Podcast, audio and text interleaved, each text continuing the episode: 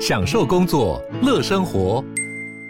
就算不在办公室，也能从容应对线上会议。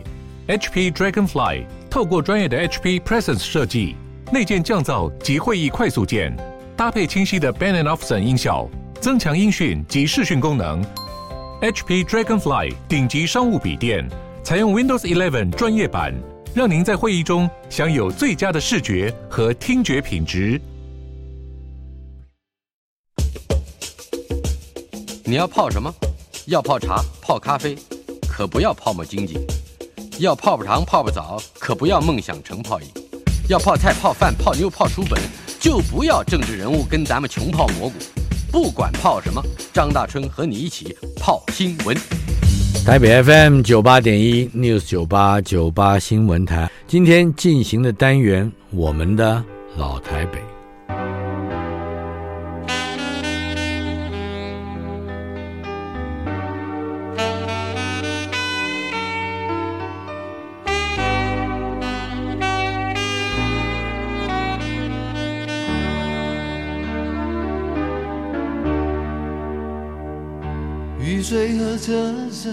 我的老台北没有一个固定的时间坐标，它在我们始终无法全然忘掉的往事里。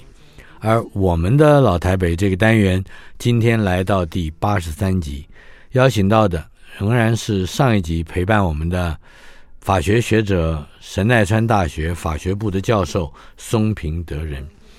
德仁，呃，上个礼拜我们的这个节目啊。在接近尾声的时候，你提到了两位对你来说影响非常大的学者，一位是小田资，一位是原部义夫，而且中间还有一段话非常有意思，呃，好像是说，如果你的本国语言，也就是母语要学得好的话，呃，甚至有一个法门是，你先把外文某一个外文，比如说对你而言的中文。或者是英文，或者是其他文字，能够学得比较精通或者是透彻的时候，会加速的帮助你本国语文学得好。这个逻辑或者说这个经验，一般人不太容易体会得到，你却有这样的资格，因为你是不只是 bilingual，你可能是 trilingual，甚至是 quartilingual 啊。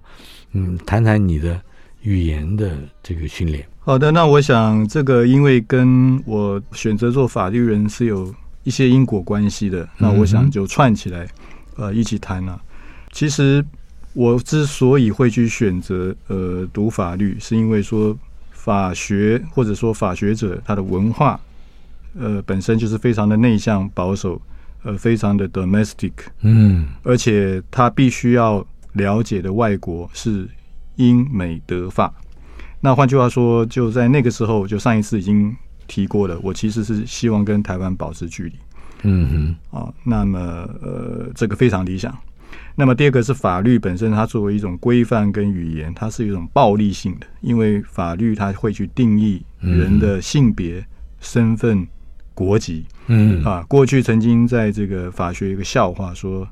这个英国的国会除了不能够把男变女、女变男，什么都可以做。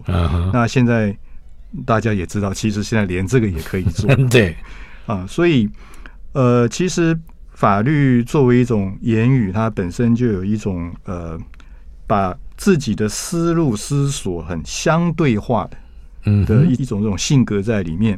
那您提到的，我跟我讲这句话的老师，他其实不是学法的，他是一位影评人。是啊，叫连石重宴。嗯哼，那我其实意识到他的这句话的真正的意思，也是在刚才您提到的，就是说两位的在台日本人的前辈，嗯，小田之原原部义夫，老台北，就是在接触认识他们之后啊，才意识到这句话的深意的。那我们先从小田呃老师简单的谈起啊，嗯，他的外祖父叫绝内次雄，他的父亲叫小田俊郎。嗯，那这两位都是在殖民地时期在台湾从事这个呃医学的教育啊，尤其是小田俊郎，他是台北帝国大学医学部内科的讲座教授。嗯，那小田资本身在台北高校和李登辉总统同学。哦，那么他自己呢，后来有呃从东京大学毕业，是呃这个国际法海洋法的这个权威，是也做过这个海海牙的国际法院的法官。那但是他一直对台湾有一种念念不忘，觉得是台湾是自己的故乡。所以在他呃从这个国际法院退休之后呢，他甚至帮这个台湾在一个很有名的，那内容我们就不多讲，一个国际法上面很重要的一个呃一个司法的事件——光华寮事件。光华寮是一个留学生的宿舍，是。那么小田先生他甚至自愿的去当台湾的这个这个辩护人，对。啊那他有一个很有趣的三个中国理论，哦、就是说他认为这个中国是一个文化的概念啊，所以呢这个。呃，如果要去就法学的观点去呃去做探究的话，他认为就是中华人民共和国的大陆、中华民国的金门马祖跟台湾人的台湾，嗯啊，但是因为他对台湾的这种深爱，当然他一就会注定说他在台湾内部的呃知音啊，就一定会有党派啊或者地域性的 这个、嗯、这个这个这个分歧，所以我觉得这个是蛮，但起码他把金门马祖。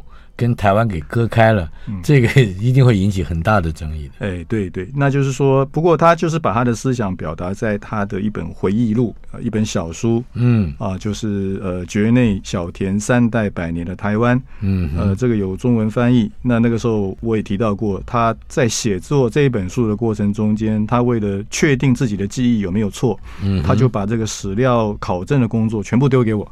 啊。啊，所以呃，他在最后这个书的最后也有提到我的名字。那呃，这个书有中文版，不过好像已经绝版了。嗯哼。那第二位袁部义夫，他的父亲袁部敏是台北地大文政学部的教授啊，他教的是行政法。嗯哼。袁部家很特别的是，他的父亲其实之前在朝鲜半岛。所以等于是说，日本在亚洲的两个殖民地，嗯哼，原部家都经验过。是那原部义夫本身他是台北一中毕业的，这是建中了。对对对。然后呃，他回到日本之后，他是京都大学法学部毕业，然后曾经做过日本最高法院的法官。那他也是同样的对台湾有非常非常深的感情。那他把这个感情呢，他作为呃作为法官的时候，他不能够很明明白的去讲，但是他在这个台湾人前日本兵的。呃，这个补偿的立法问题上面呢，嗯、呃，他其实尽了很大的力。是。那么另外一个是他也是这个殖民时期在台日本人后代的一个组织，叫台湾协会的理事长。嗯是，那因为他他在台湾的时候就是十七八岁，就是被抓去当少年兵啊。嗯哼，呃，就是战争末期，在这个七星山上面挖战壕，准备迎战美军。对，因为有最后一战。对对，所以他虽然是一个保守派啊，他的观念其实呃是比较接近日本保守派，但是他很拥护和平宪法。那他也是呃对我是非常的关爱啊，所以就是在这跟两位这个老日本人老台北的互动的过程中间，我就一直在思考这个自己身上的国境线的问题。因为如果说我们从父系日本人去思考的话，那除了我，我觉得我不算什么。比比方说金城武，那金城武看他的父亲的系统其实是有相当有趣的，就可以知道他是来自这个日本的比较西南方的。哦，这样的一个一一个家系，所以金城这个姓是吧？啊，就是他有冲绳，也有鹿儿岛的那种、哦、那个系谱啊，在他的后面。嗯，那我们再看看母系的日本人，比方像王贞治。嗯，那王贞治的父亲是浙江人，那王贞治自己只会讲日文，嗯，但是他拿的是中华民国护照，是他始终没有入日本籍、嗯，他没有入日本籍。嗯，然后他在这样的一个外国人的一个呃身份上面，他拿到的日本第一个国民荣誉赏。因为国民顾名思义，这个是应该日本国的国民本人的，但是他却拿到这，所以这是母系日本人。对，但是同样的，就是说，那他身上到底有几道国境线呢？然后他到底是什么人呢？因为通常在台湾，包括上一次这个呃张先生您提到的问题，就就是说台湾可能对美籍华人、呃加籍华人、日籍华人，这个觉得很容易。接受很容易理解，嗯，但是像我这样，就是说，你是母亲是台裔，对，呃，可是你的父亲是日日系，这个就会牵涉到一个别人来来认定我也很困难，我自己认定自己也很困难的，所以就是一直在围绕你的老台北，这你就是以经验或者是以情感来说，里面就夹杂了国境线的不明确，对。所以这个也成为构成你我觉得是生活上面的一个长期的一个负担嘛。所以我在回去日本之后呢，其实有一个在日朝鲜人的朋友呢，他是半开玩笑，我相信他不是呃。等一下，在日朝鲜人也要解释一下。呃，就是也是因为日本殖民统治的关系，从朝鲜半岛移住到日本的，呃，就是朝鲜人。是。当然后来因为这个朝鲜半岛分裂成南北韩，南北韩，所以这是。很多在日朝鲜人，因为他们不愿意认同双方任何一方，他就变成无国籍。嗯，连韩国的国籍都没有。对，刚开始的时候，那后来发现说实在是生活很困难，所以慢慢他就有一些人就选择韩国籍。嗯，但是还是很多人，他就比方说坚持这个朝鲜，嗯，或者坚持无国籍。那这样我们都统称他们叫做在日朝鲜人。他们有没有规划日本的吗？呃，有些人规划，有些人没有，嗯哼，哦、呃，所以是两种都有。但是他们，我认识的这位朋友呢，他就对我有一点，或者说是酸，或者是怨。他就说，他对我说，为什么我们在日本土生土长，日文讲的比你好？我们是外国人，那你一个在日本外头这个出生长大的，日文讲的也没有比较好的，是日本人，哦。所以这些都是让我一直意识到，尤其在自己中年之后，就是说这种血统跟环境，让自己跟别人都很难定义，就是这个呃自己是谁这个问题呢，就感觉到就没有办法去回避。嗯，但是有一阵子会感觉到说是非常没有容身之地。那在这个时候，其实这种语言对语言的嗯哼敏锐度是就会更强，尤其是因为像我第二外国语学的是法文。那后来在从开始从事研究工作的时候，又被要求要去学德文。嗯，那其实我并不是很就是 focus 在这些法文或者德德文的，比方说哲学或者文学的。刚开始不是啊啊，但是有时候看到法学有的时候有个讨论，像那个时候讨论的很热烈的，在这个德语的法学圈子里头，呃，克里斯塔沃尔夫她是一个东德的女作家，是她曾经写过一本。这个叫 Kein Ort nirgends，这个德文直翻就是说没有容容身之地。哦，我再再念一遍，Kein Ort nirgends。嗯哼，哦，就是没有容身之地，哪里都没有。你也是否定的意思？对对，就是哪里都没有。嗯，就是我很被这句话打动，因为感觉上跟没有立锥之地。对对对。然后后来呢，因为我的法文老师他的朋友就是那 Edward Said。哦。这是东方学的对对鼻祖啊，真的是。那他死之后，他有一个回忆录啊。那这个回忆录我反复读了很多遍。他提到他的父亲跟他自己，呃，就是他们是一个很特殊的族群，就是阿拉伯人基督教徒。是，一般我们想到阿拉伯人就是就是穆斯林，穆斯林，但是他们不是，他们从一开头就是基督教徒。嗯哼，然后他们又是巴勒斯坦人，是，然后又是从巴勒斯坦。因为祖国第一个被殖民，第二个被以色列拿拿去了，所以他们是美国公民。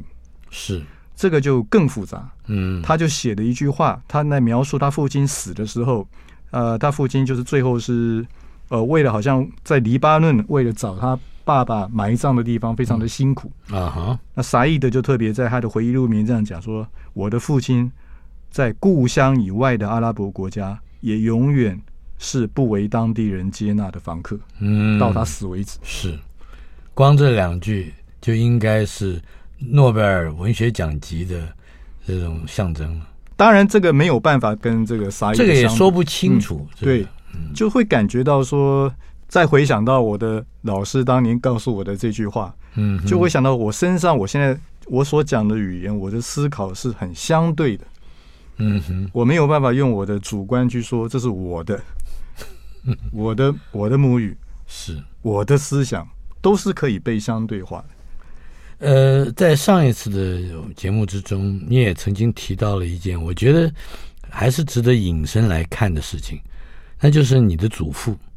你说到了爷爷失踪了，而且我追问下去说，那有任何结结论或者是下文吗？没有。呃，可是这应该有一些周边性的影响，而且。应该也不是一个特例，一个人突然就失踪，而且失踪总应该有一个关于失踪的传闻跟故事。这个我是从，因为我爸爸生前没有跟我多讲这件事情啊，那个是我的姑妈告诉我的。那甚至我都忘记问他，他是在台湾失踪，还是他回去日本以后失踪啊？嗯，但是我相信当时有很多两方面这种故事，他可能在台湾就不见了，嗯，或者是回来以后他就不见了。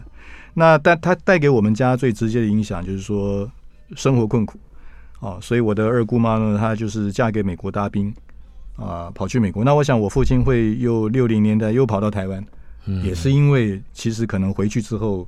混的不太好，不好，过日子，嗯，所以这是一种怎么讲呢？就是家族流散，有一点就是我们说那种 diaspora 这种概念哦，是犹太人的就是这样到处跑，花果飘零。对，但是这个又让我想到说，呃，在台湾一直有一种传言啊，说这个很多日本人他战后就这样留下来的，然后变成台湾人。那我是从两个方面看，就是一个是我自己家族的经历，这不太可能啊。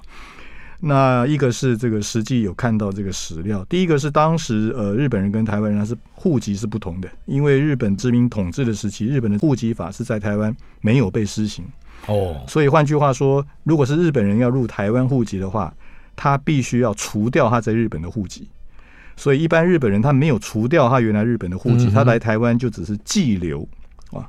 那尤其是这个后来，因为我是学法律的，有看到一些判例啊，在这个一九四五年八月十五号以前和台湾人结婚入台湾户籍而除籍的日本人是存在的，嗯，就是女性啊哈。那我看到的案例是在一九五零年代，这位女性呢，她跟她先生离婚了。嗯，那离婚他就认为说他应该要呃，就是要回日本。他他主张他还是有日本国籍，但是法院的判决不是这样。法院的判决是说，因为你在跟他结婚，你你离开了日本的户籍，进台湾的户籍之后，你就是台湾户籍上面的台湾人。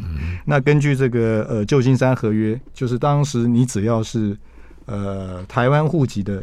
人，即使她是土生土长的日本姑娘，对，也也不行了。对，她就是呃，丧失的日本的。五十年统治都看得那么严吗？都就是说这个籍贯不能，户籍不能转换吗？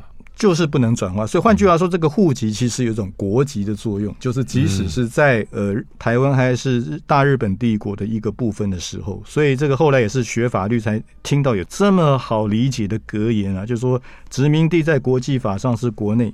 在国内法上是国外，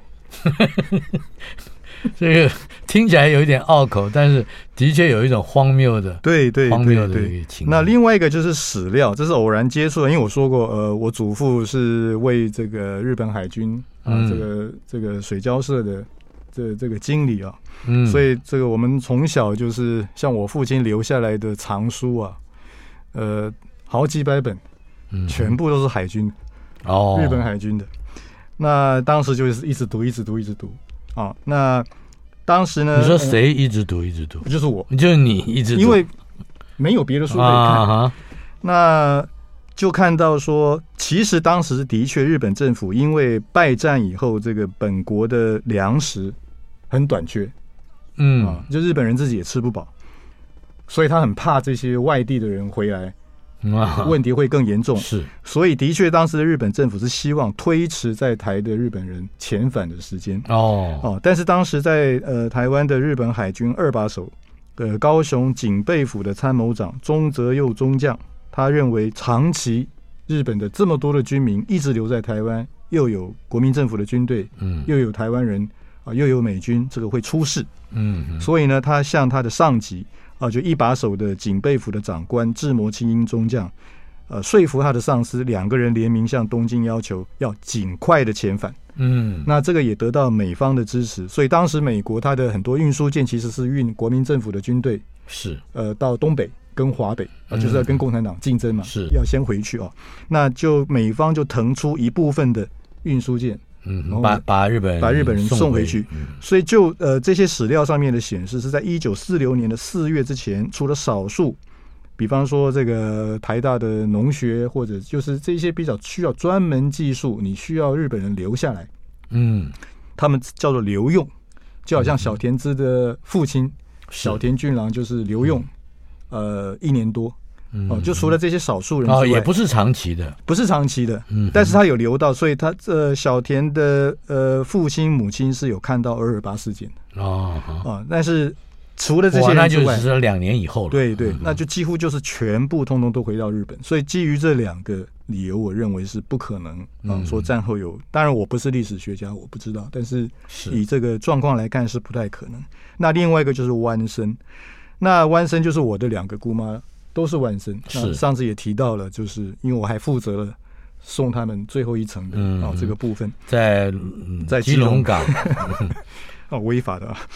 那他们的一个悲剧，我觉得就是在我来看，是说在台湾他不否认，因为我姑妈也从来没有对我否认过啊，就是歧视台湾人啊哈。但是他们回到日本之后，因为其实在日本跟殖民统治有关系的日本人是少数，就他整个人口的比例，嗯，是很少的，是。所以多数的日本人其实对殖民地是没有概念的，嗯哼。那他们听到说从殖民地，他说有殖民地从台湾来人，嗯哼，以前不住在日本，嗯，从台湾来的人是，他就以为这些人是台湾人，啊，所以说很吊诡的是，我姑妈弯生明明是日本人，对，但是回到了日本又变成外国人，对，又变成外人，对，就小时候就会被欺负，会被歧视哦，这样子。那后来我再看一看其他这种例子，好像还不少，就是。真的，就比方说，最近因为金马影展的关系来台湾的是枝裕和，那非常有名的导演，是是。我看他在 Twitter 上面 PO 了好几张这个孤岭街啦，其他一些什么地方的照片，就好像他父亲其实是万生。哦，是枝裕和的父亲也是是湾生，对，嗯，所以好像。这个是不少。那其实关于这个方面呢，就是有很多的这种书籍都是在谈啊，这个弯生他们在台湾、日本的生活记忆的一一个事情啊。但是我觉得，我个人是觉得这个，就是说这个其实造成日本人他在看台湾的时候，是在看台湾里面的日本啊，他不是真正的 focus 在这个，呃，就是说台湾是一个怎么样的地方。那这个后来其实我是觉得对双方都。不是很有建设性，也就是仍旧把台湾在日本的内地化。对对对，但是我觉得这个在当事人的立场是没有办法，因为这个就是他认知的，这就是他的这个整个世界观，或者说是国际观。对对，稍后片刻，马上回来访问的是松平德仁，神奈川大学法学部的教授，我的好朋友。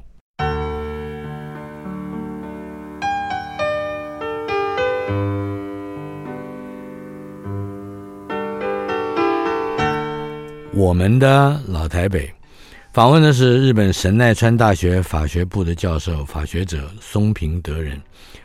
从我们上一次讲的民权东路的荣兴花园，到基隆港港口的骨灰坛子，从视听中心太阳系啊，到这个西门町，我相信松平德人的台北经验，尤其是老台北经验。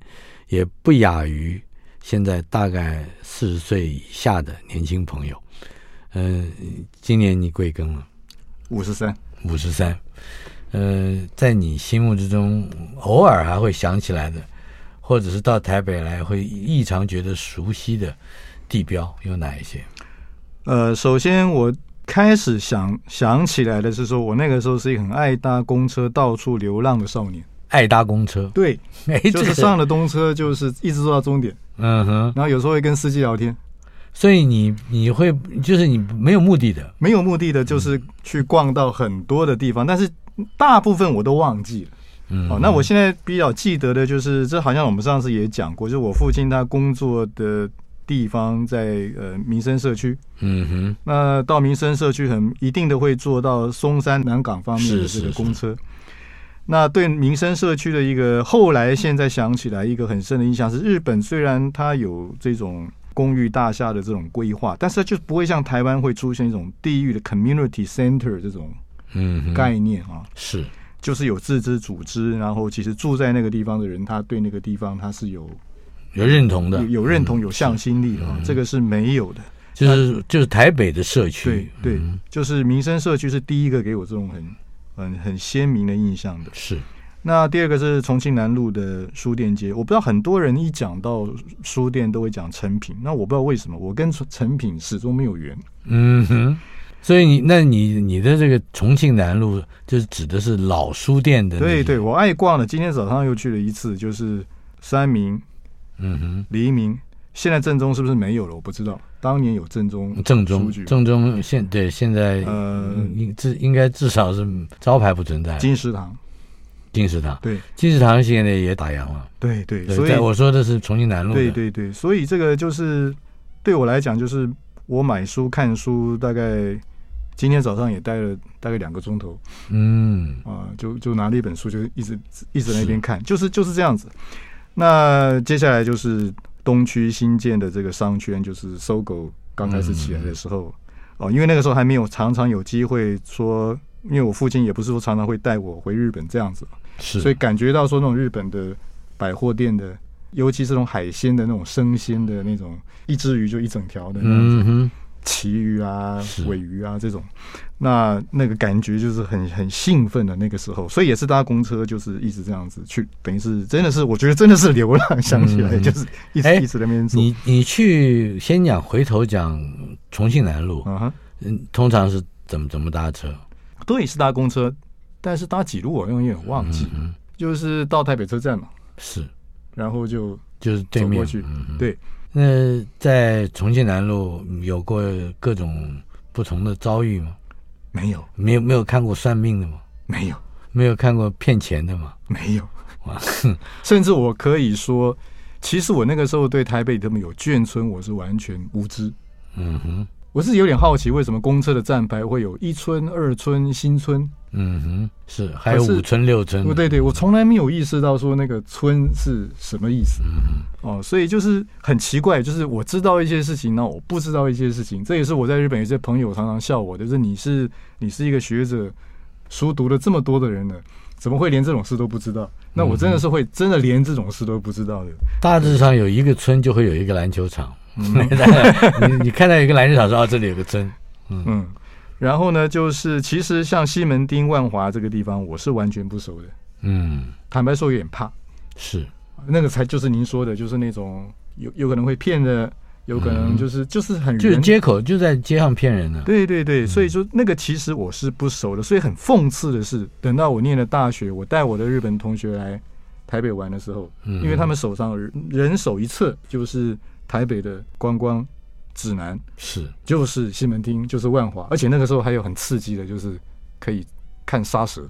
啊，那是在华西街。对对对，我完全问题是我完全不熟，但是要装样子，就是当然对、嗯、对他们来讲我是老台北，但其实我对台北最古老的部分却是完全一无所知。你还有补习对不对？对对对，在台北补习，午餐那个时候补托福。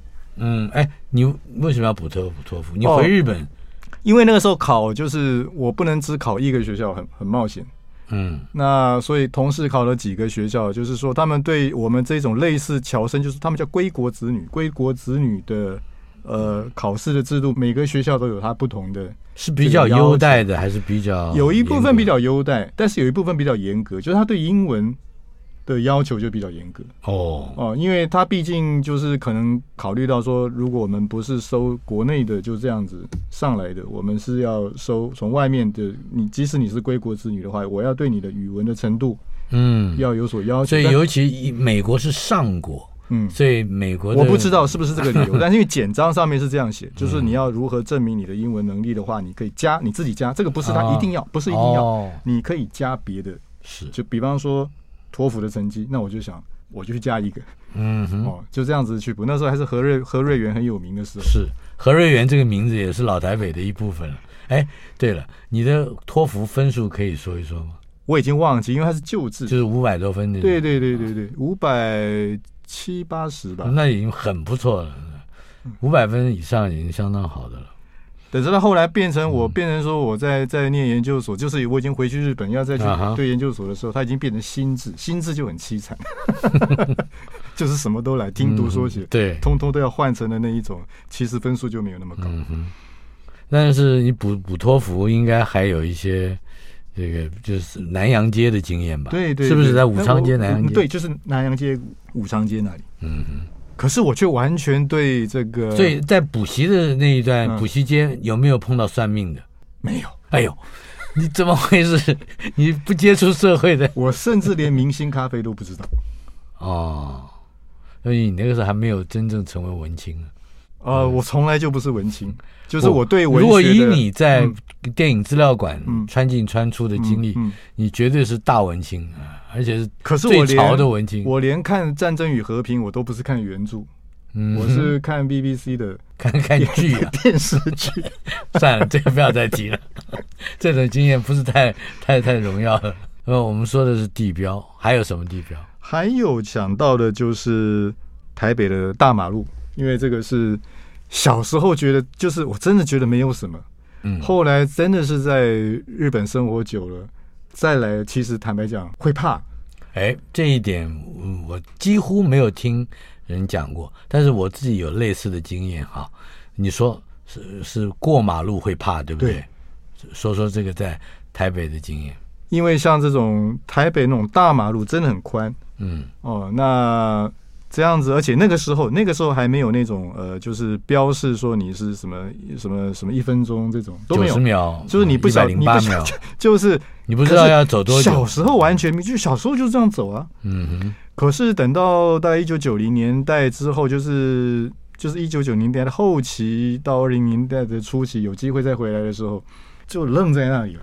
嗯，就因为大马路太大了，是不是？就对对对，就不敢走。那后来我发现，其实日本人很多日本人都跟我说，他来台湾，他第一个看到这个，他就是不敢走。我在北京有过这样的经验，嗯、就是它不是一个对行人徒步特别友善的，甚至是相当不友善的一个一个一个城市，不就是很宽很大？你不知道走到什么地方，它的绿灯的灯号就变，是不是？这个有，对对对啊！而且后来还才知道说，其实台北还不是，就是您也讲到说，北京其实这个方面是比台北这个，嗯、其实台北要在跟越南的河内比较起来，啊啊那又是另外一个。因为为什么会这样说？所以我本来有一个机会要到越南河内要去参加一个国际的会议，那我们几个日本的老师跟这个同事都已经。他们都已经订好了，然后什么都打理好了，只有我就是慢一点，就是觉得哎，到时候再。后来发现说他们住的旅馆已经订不到了，那我就找一找附近的，应该地图看起来只隔两条街而已啊，嗯、我就选了另另外一个。后来我就跟我老师说，一个老师说我已经这样这样子安排了，所以到时候我们就就见。他说你不要来哦，他说什么意思？我说只隔两条街啊，他说那个河内那个那个那个那个马路你绝对过不来，是非常宽，就是。第一宽，第二是它的那个摩托车的那个数量是，那你在在那里居住的人怎么办呢？对呀、啊，我就是，但是他就是叫我不要来，所以后来我没有去。哦，你根本我就是没有去。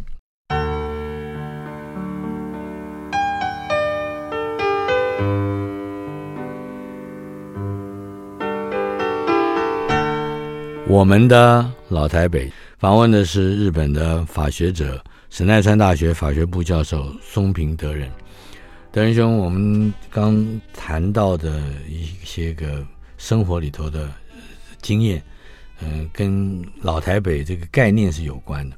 但是在你的经验里面，有一个我相信是大部分土生土长的台北人不见得有的，那就是基于对于两种以上的语言的。模拟跟尝试，你的对于意义跟或者说字义、句义、呃文义、呃说话的整段整段的这个背后的含义，好像会有独特的体会，因为它不像我们土生土长的人呢，有的时候因为对这个语文过于熟悉，我们不见得能够能体会到它里面必须有一种在地的生活感。你才能懂得别人的谈话，我们就顺理成章的懂了，可是其实并不了解他的逻辑是怎么回事。谈谈你这方面的经验。所以这个对我来讲会是一个蛮痛苦的告白的，因为我当然是因为很有很强烈的日本人的认同，所以嗯，等于是说就跟着我父亲他的退退休就这样回去了啊。但是不得不承认，就是在这个整个。求学的过程中，我一直感觉到，就是我一直在被意识到我的日文其实不好。那这个不好不是说讲或者是理解的问题，而是说，就每一个语言它有它自己的文化。这个文化用英文讲的时候是 context，常常会强调说这个话是有 context。那那个上下文是什么？就而且常常是不讲出来的。对对对，就是不讲的。而你去用这个语言的前提是两个说话的人，两个 speaker 是共有他这个 context。嗯。那我常常会刚开始会发现说，我跟别人讲话的时候，我跟他没有共有这个东西。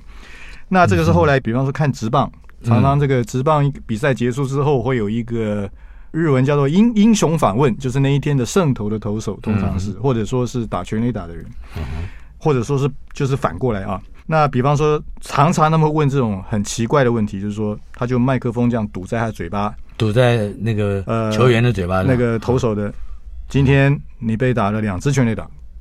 这是访问者的话，对，就停了。他是什么意思？今天你被打了两，是打的那么差，是这个意思吗？对对对对。但是他后面那句话不讲，他他不讲 啊。但是好像那个投手也知道他问的是这个意思，嗯，所以就开始谈。哎呀，这个今天呢，我的控球呢，因为这个，比方说上一次投的时候可能疲劳有点累积，所以就没有什么，他就会讲。嗯，为什么就听到一句你今天被了打了两次全垒打，或者反过来说，呃，你今天。连一支安打都没有让对方打出来，就这样，他就问题就你今天连一支安打都没有让对方打到，这看起来是个赞美。为什么会表现那么好？但他也没有问。对他，他不会，他不会讲说你表现的很好，都不会讲，就就是这样子。那诶，他就，但是他觉得说这个是很正常的。那我就觉得说。如果这样子的对答是普通的日文的话，嗯，我觉得自己的日文是不好的。那个时候会给我一个很强烈的一一种这样的感觉。嗯，那另外说日文呢，尤其是特色，它是一个用它的文字去表现很具体的形象的语言啊。嗯，啊，就是怎么说？比方说这个下雨，然后这个雨滴呢滴到地上，嗯哼，这样的一个表现。可是天下雨，我们说中文是下雨，对不对？下雨，下雨就就下雨。那日文的说“降り注ぐ”，它是雨降下来注到地上，注入，哎，所以说是降注，对，降注写写成中文是降注，降就是降落的降，对，注是注射的注，对，注。射的注，就是说你看他一句话是有这种好像是电影或者，哎，这这是文言文呢，这是在汉文来讲，这不是非常文言文的表现。而且有一有一种雅气，对，就是说他要用很短的表现，嗯，然后把很丰富的那一种呃影像，或者说你可以再念一次吗？降り注ぐ，降り注ぐ，感觉好像我还蛮文雅的。但是这个同时也是一种日文的，说是 ambiguous 的一种很暧昧， 嗯哼哼，就是说你如果不懂。他这个背后的这个 ambiguity，嗯，所以就是大江健三郎他在得这个诺贝尔文学奖的时候，他发表的那个呃答词，嗯，题名就叫做“从这个 ambiguous 的日本来的我”。哦，从奇异性或者奇异的，我的日文是我不知道为什么汉字是用暧昧去表现 ambiguous，嗯哼，哦。所以说，换句话说，大江健三郎他其实是在东大，他是学法文的。嗯哼，他的老师是非常有名的这个日本研究法国文学的权威，叫渡边一夫。是。那渡边一夫有一个名言，就是他是一个非常热爱法国的文化、呃思想、文学的人。他说：“我的我的身体没有办法，我的身体就是一个东洋人的这个样子，但是我的我的精神、我的灵魂，就是深深爱着法国。”他是这样的一个老师。培养出来的一个学生，所以我相信他也是在学习法文的过程中间，嗯，他反向的去对日文的这一种，去去多了体会了，反正多一种体会，就是回去同样是印证。那个时候我的老师告诉我，你学外文学的越多，学的越越精，是反过来你会对对汉字，或者说对日本对日本的语言会有一种新的一个思考。嗯，嗯除了。这种是我们讲比较文学性的，或者说比较这个雅的呃例子，在生活里面呢，比如说上次我们的节目里面，我就提到了我的一个很短暂的笔友，一个日本女孩子姑娘，宫地惠子，她说：“开你们的学已经了吗？开我们的已经学了。”我就始终会记得这两句，这应该是他用日文。的文法，或者是至少是逻辑，去体会中文应该怎么写。只可惜就是他中文当时大概练习的还不不是太好。可是你不觉得那应该也含有一种日文的理解性在里面。那应该可以说是那一种日文是过去日本人学习中国古典汉文的结果。嗯，那他当然没有这种自觉，但是他用那个文法去表现。所以那个时候您跟我讲这个表现，我头一个想到的就是，其实是这个昭和天皇用在他的中战的那个诏书上面的，就是玉所谓玉音放送，这个侯孝贤放在他的啊电影城市的。他其实引用张载“为万世开太平”是的那种语法啊，完全一样。为万世开太平，为万世开太平，加前面有一个“位置，对，嗯，开也就是那种开，就是 hiraku，嗯，hiraku 就是开。那说开学，嗯，gaku o hiraku，或者说是他的呃 manabi o hiraku，他可能是用这种就是日日文的国语。日文的国语其实包括中国古典的，是。用日式去读中国古典的理解。关于老台北，好像还有一些说不完的故事，比如说你曾经提到的水交社，这个我觉得非常有趣，不能够忘掉。这是跟海军的军官俱乐部，好像是差不多是这个意思。对，就是日本的陆海军，他们战前其实都有军官俱乐部。嗯哼，哦，这个陆军叫做街行社，街就是马街的街，行是行为的行。我猜这个可能也是中国古典里面出来的。协行，协行，啊，对不起，念错，就是执子之手，与子偕老嘛。对，我们两个一块儿老，协。所以陆军是协行。哦，然后那海军是水交，对，海军是水交。嗯，就是可能是以以水交友的这种这种这种意思，所以这些其实战前的军官俱乐部，战后就是这些老军人又变成他们聚会团体的名字。嗯，本来是协行社啊哈，战后变成协行会。那战前的海军俱乐部是水交社，战后变成水交会。嗯，但是能够进去都是军官。嗯嗯啊，那你在台北的时候还有这样的聚会的地方吗？我知道后来在师大附近，也也就是过了新生南路的和平东路，有一个大院子。嗯，那个大院子里头就是以前王叔明将军的住宅的附近，就有一个水交社。对，因为当时整个台湾在日本海军的划分，它是属于高雄警备府。嗯，但是总督府本身在台北，是，所以他一定要有军官在台北。呃，比方说跟这个总督府之间，或者跟陆军之间，嗯啊，一必须要有所联系，同时又有基隆这个军港，所以在基隆跟台北两个地方都有水交社，是完全嗯。符合逻辑的。是，除了水交社，你还有一些什么样不能忘怀的地点？MTV，嗯嗯，就是因为就是我年轻太阳系视听中心，我记得我们。那种地方很多，那个时候是好像是不是统一在？好像有影炉还是对影炉太阳系，就是我不知道他们是不是上面有这种，就是说分支还是 franchise 是？对对对，就是我去的就不是离这种住的地方很远的地方，嗯、但是让我可以在那个地方看到几乎可以说是最新的，当然都是盗版的，就是日本的电视剧、嗯纪录片是。那尤其我很喜欢看的就是。时代剧跟黑社会的，所以比方像水户黄黄门，这个是比较老的，从比较老的那个东野一治郎，他也是英治郎也是很有名的这个电影的演员哦。嗯、然后到这个松平健，他演那个呃八代将军吉宗啊，八代将军。那我印象最深的是看到一个，这是我开始从注意力从电视剧转到电影的哦，呃，叫德川家康。嗯，它是每年日本大概就是说过年的时候都会有制作这种特大型的时代剧，然后时间比较短的，每个电视台都会播。但是他们有特色，就是他们会找电影导演来拍。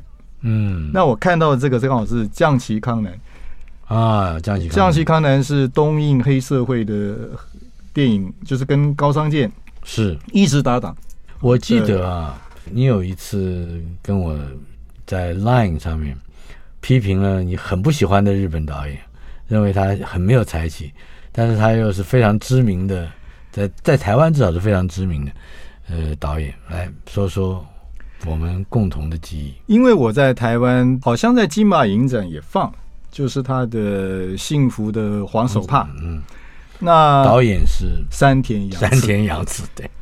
啊，这个非常有名，而且他是可以说他是最后坚守这个松竹这个公司，他始终没有离开。嗯哼，啊，那我对他的还有就是男人真命苦嘛。嗯哼，那我一直这样一个大导演，你对他认为你觉得他还是蛮平庸的？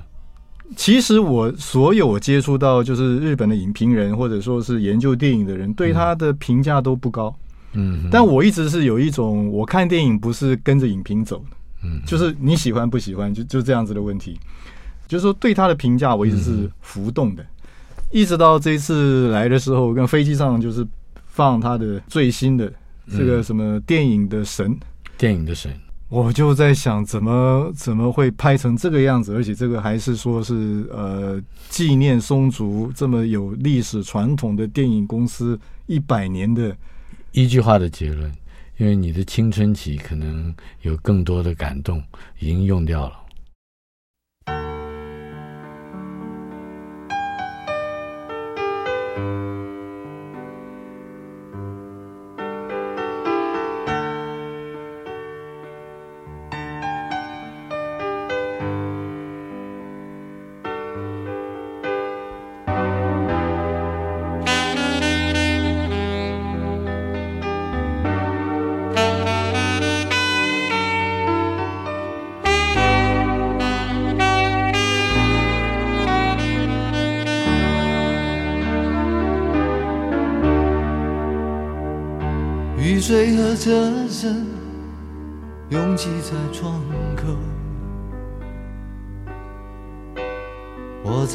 在都市的边缘停留。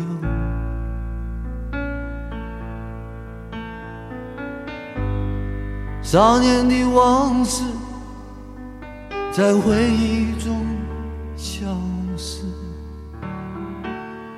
三十岁。我的职业是自由，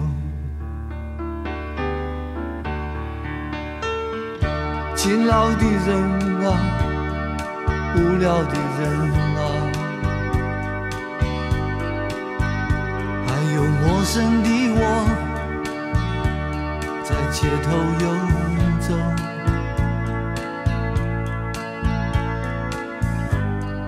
白色的墙柱。玻璃的黑幕，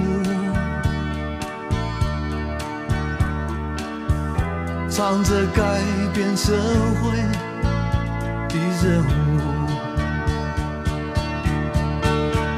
告诉我。